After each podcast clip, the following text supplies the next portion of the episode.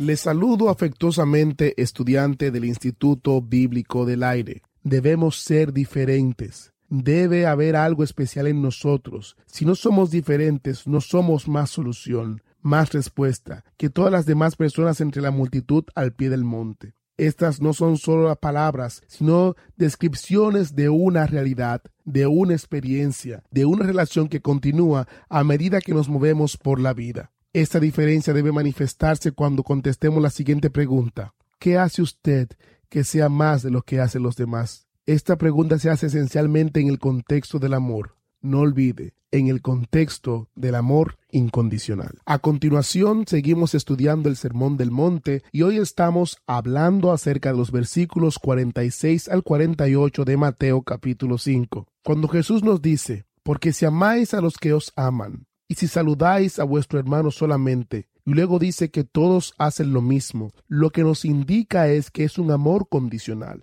Eso es lo que pasa como amor entre las personas que están al pie del monte en este mundo, a menos que sean renacidos, nuevas criaturas, que vivan en Cristo y Cristo viva en ellos. Probablemente sea cierto que solo aman a los que los aman y aman con condición. Si las personas cumplen las condiciones, entonces son amadas. En caso contrario, no reciben amor. En otras palabras, hay una clase de amor que se basa en el cumplimiento, en la actuación. Si cumples, si te portas bien, entonces te amo. Eso es lo que todo el mundo llama amor. La característica más sobresaliente del amor ágape, el amor de Dios, es que es un amor incondicional. Dios ama de manera incondicional, hace que su sol salga y que llueva sobre todos, sin tener en cuenta el cumplimiento de las personas. Él nos amó, fue a la cruz y murió por nosotros, no por causa de nuestra actuación, sino por el mismo hecho de que nos amó.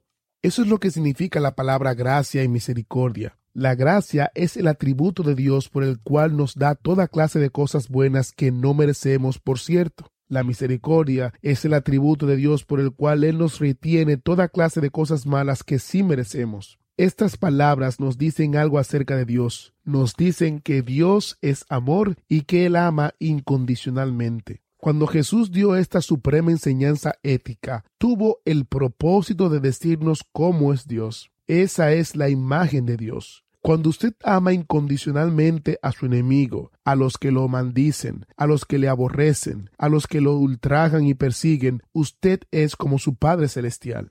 Muchos profetas como Oseas, Jeremías y otros comprendieron que Dios es amor y que su amor es incondicional. La palabra misericordia sencillamente significa el amor incondicional de Dios, el amor que no merecemos. Merecemos lo contrario, pero de cualquier modo Él nos ama. La palabra misericordia se halla unas 365 veces en la Biblia, así que tenemos una palabra para cada día del año. La necesitamos cada día ciertamente. Ese es el carácter de Dios.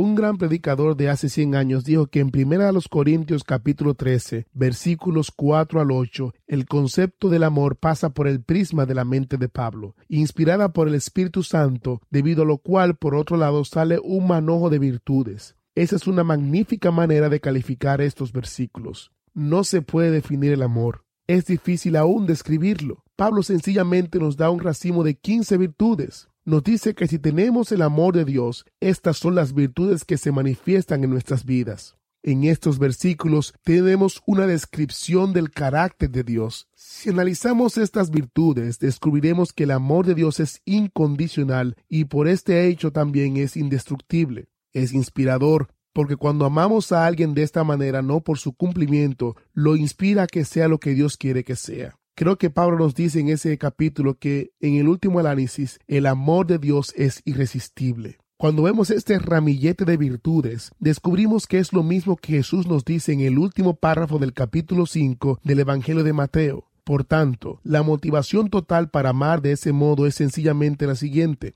para que seáis hijo de vuestro Padre que está en los cielos. Sed pues perfectos como vuestro Padre que está en los cielos. Cristo pues nos dice que seamos como Dios.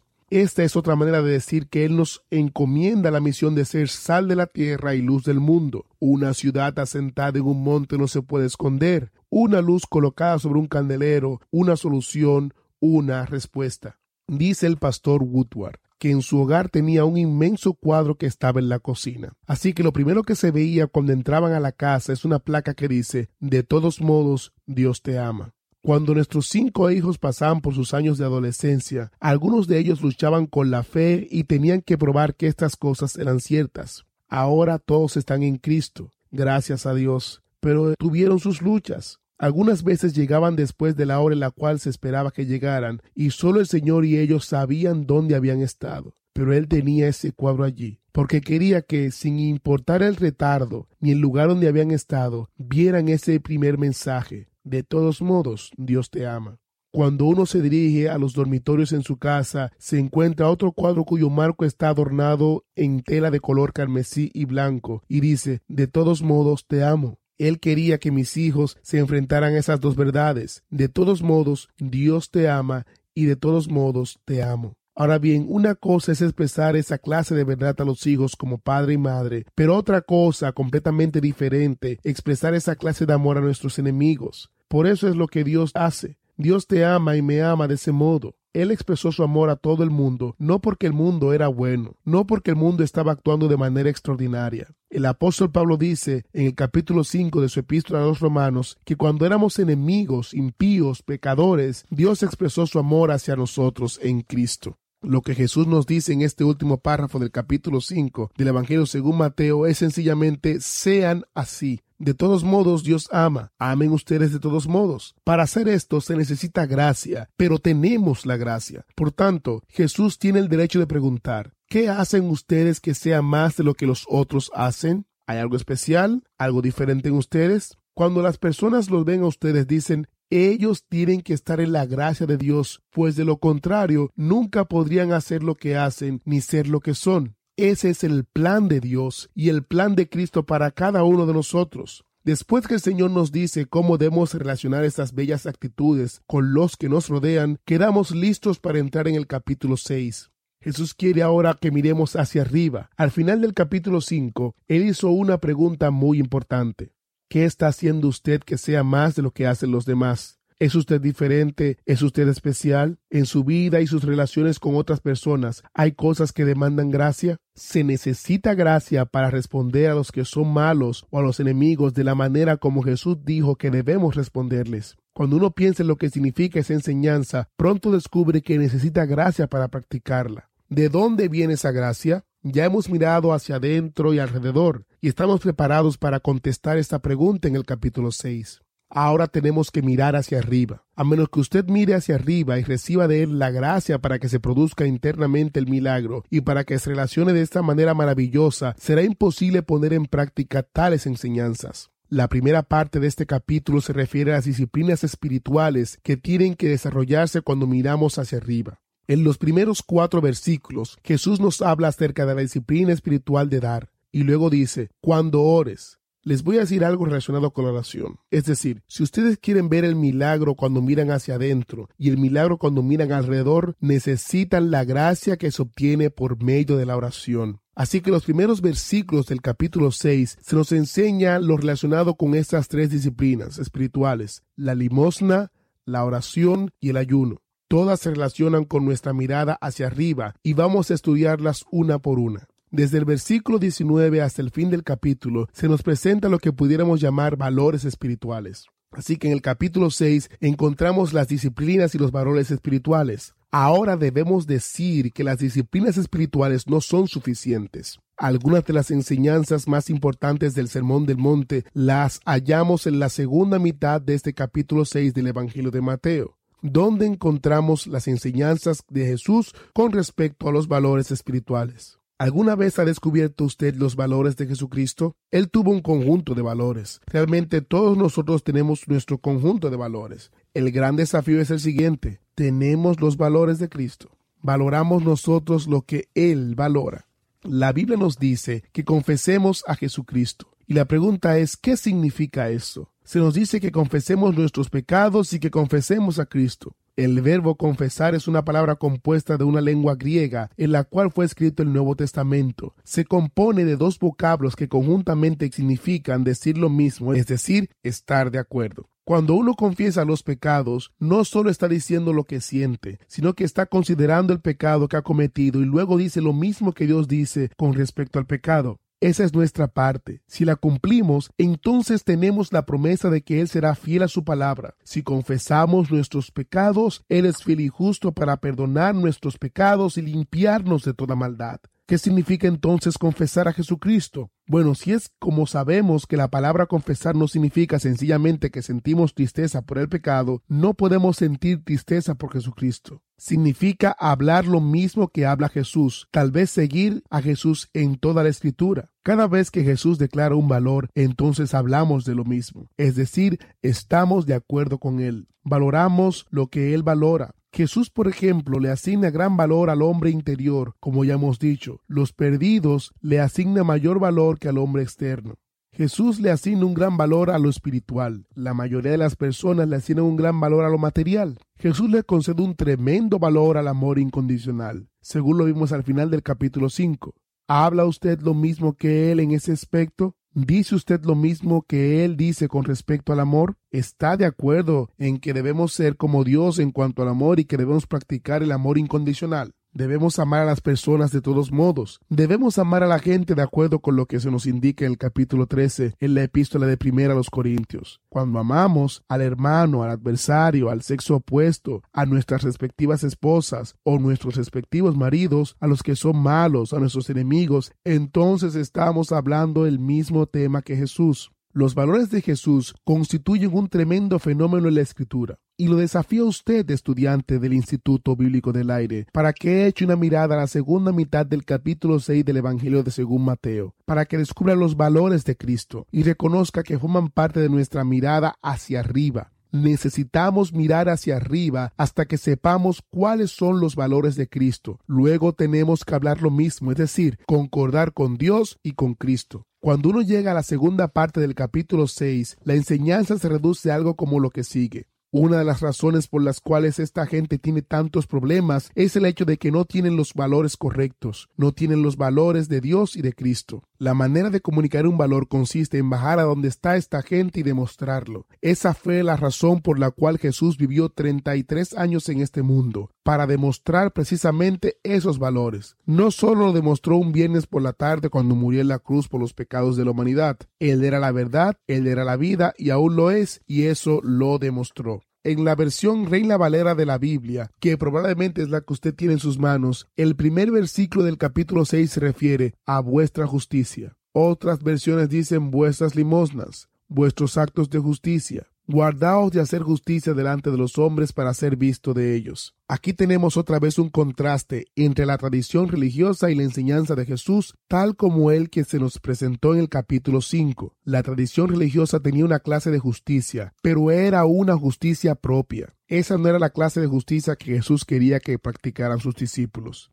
Muchos piensan que en los últimos seis párrafos del capítulo del Evangelio de Mateo, Jesús suaviza la ley de Moisés, pero él realmente no hace eso. Él le decía a sus discípulos, todo lo que les voy a decir ha de concordar con la escritura. No va a concordar con la tradición religiosa, con la manera como ellos enseñan la escritura, con la manera como ellos la interpretan y la aplican. Pero lo que les enseño concuerda con el espíritu de la palabra de Dios, con el propósito, el principio, lo que Dios tuvo en su corazón cuando la dio. Cuando Jesús dijo esto, también dijo, la justicia de ustedes tiene que superar la justicia de los escribas y los fariseos. De lo contrario, no entenderán lo que les enseño. Al llegar al capítulo 6, realmente estamos entrando en lo más sustancial de este asunto. El Señor va a establecer realmente un contraste entre la justicia de sus discípulos y la justicia de la tradición religiosa. Él quería que la justicia de los discípulos no fuera hipócrita, sino real. La justicia real no está a un nivel horizontal, ni se practica delante de los hombres. No tiene el propósito de ser visto o aplaudido por los hombres y recibir honra de ellos. Esa es la justicia horizontal. Jesús quería que sus discípulos practicaran una justicia vertical. Debían dar como para Dios y no para ser visto de los hombres. Por tanto, dice el Señor, cuando ustedes den, nadie tiene que saber lo que dan mas cuando tú des limosna, no sepa tu izquierda lo que hace tu derecha,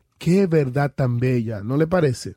Se dice que una de las más maravillosas emociones que uno puede experimentar consiste en hacer un regalo de manera anónima y que después se descubra ese hecho. Como pastor, dice el pastor Woodward, se ha asombrado de la manera como las personas, especialmente cuando hacen grandes donativos, no lo colocan en la bandeja de las ofrendas como todos los demás, sino la entregan directamente al pastor. Ellos quieren que el pastor sepa que han dado esa cantidad. Lo que se da debe darse como si fuera para el Señor y no como si fuera para los hombres. El pastor Woodward nos dice que aprendió eso cuando estuvo en una iglesia pastoreando. Comenzó una iglesia en una casa pequeña. En la primera reunión tuvieron unas 20 personas aproximadamente. Su esposa estaba en un hospital muy enferma con el embarazo de nuestro primer hijo. Nadie podía decirle si ella realmente iba a dar a luz. Cuando llegó el tiempo para dar el primer sermón, el primer domingo en esa pequeña iglesia, su esposa le animó a que fuera. Así lo hizo. En todo el trayecto hacia la pequeña iglesia, que se hallaba a cierta distancia del hospital, el diablo, dice él, lo atacó. Le hizo sentir como un tonto por cuanto por fe había ofrecido pastorear a esa gente. No parecía que ellos serían capaces de sostenerlos económicamente a su esposa y a él él había pedido a un hombre que iba a fungir como tesorero de la iglesia que al final del día le escribiera en un papelito qué cantidad había recibido en ofrendas. Él lo hizo. La ofrenda había sido de mil cuatrocientos noventa y dos dólares con noventa y siete centavos. Dice que nunca olvidó eso. El hombre lo miró y le dijo La señora de Ramírez dio una ofrenda de mil dólares. Dice el pastor Woodward que él se encontraba en el porche de su casa cuando la señora Ramírez iba saliendo le estrechó la mano y le dijo Quiero darle muchas gracias por la magnífica ofrenda que usted trajo. Ella lo miró como si estuviera disgustada y le dijo No sé cómo supo usted eso. Yo no le di ese dinero a usted, se lo di al Señor. Es algo que usted no le concierne. Habiendo dicho esto, esta mujer se marchó. Como joven pastor, había sido reprendido y edificado con ese mensaje a la vez. Aprendió, dice el pastor Woodward, que cuando la gente da, da para el Señor, no para los hombres, ni siquiera para el pastor. Lo que da está entre ellos y Dios. Eso fue lo que quiso dar a entender cuando dijo, no sepa tu izquierda lo que hace tu derecha. Lo que uno da es una disciplina espiritual muy importante según la Biblia. Cuando el pastor Woodward comenzó el pastorado, dice que le dijo a su esposa que nunca predicaría un sermón sobre el dinero. Él tomó esa decisión porque había oído muchas historias acerca de familias que habían tratado de llevar a su padre al culto, y al día en que lo logró que asistiera, el predicador predicó sobre el dinero, así que prometió no hacer eso. Pero tuvo que retractarse de esa promesa porque al estudiar la Biblia y pastorear la iglesia, descubrió que el bienestar espiritual de una persona está directamente relacionada con su fidelidad en dar.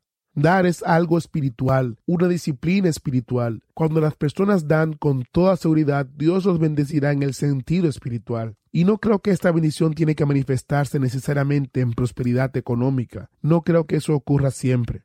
Hay personas que están detrás de las cortinas de este mundo donde no hay libertad religiosa y algunas veces están encarcelados. Estas personas, aunque dan, siguen en esa condición. Allí no funciona la enseñanza de que tendremos prosperidad económica porque damos, pero es cierto que Dios bendice espiritualmente a las personas que dan. Él retendrá también las verdaderas riquezas, las riquezas espirituales, si somos infieles al respecto de dar. Si esto es cierto, como creo que lo es, volvamos entonces a los valores de nuestro Señor Jesucristo. Oigamos su enseñanza, como la que hallamos en el Evangelio según Lucas capítulo 16, sobre el tema de la mayordomía que no solo se refiere al dinero, sino también al tiempo, a la energía, a los dones y talentos y a todas las cosas que componen la vida de un ser humano. Él dijo, el que es fiel en lo muy poco, también en lo más es fiel. Y el que en lo muy poco es injusto, también en lo más es injusto. Pues si en las riquezas injustas no fuiste fieles, ¿quién os confiará lo verdadero? Y si en lo ajeno no fuiste fieles, ¿quién os dará lo que es vuestro? Estoy convencido de que eso es la verdad. Y el pastor que es responsable por el bienestar espiritual de las personas, ¿cómo es posible que no hable sobre el tema de la mayordomía? No solo del dinero, sino también del tiempo, de la energía y de los dones que Dios nos ha dado. En la mayoría de nuestras culturas, el dinero es lo que recibimos por la manera en cómo gastamos nuestro tiempo, nuestra energía y nuestro talento. Por tanto, este tema es muy importante en la Biblia. Me refiero a nuestro dinero y a la fiel mayordomía en el aspecto económico, que representa la manera como gastamos el tiempo, la energía y el talento.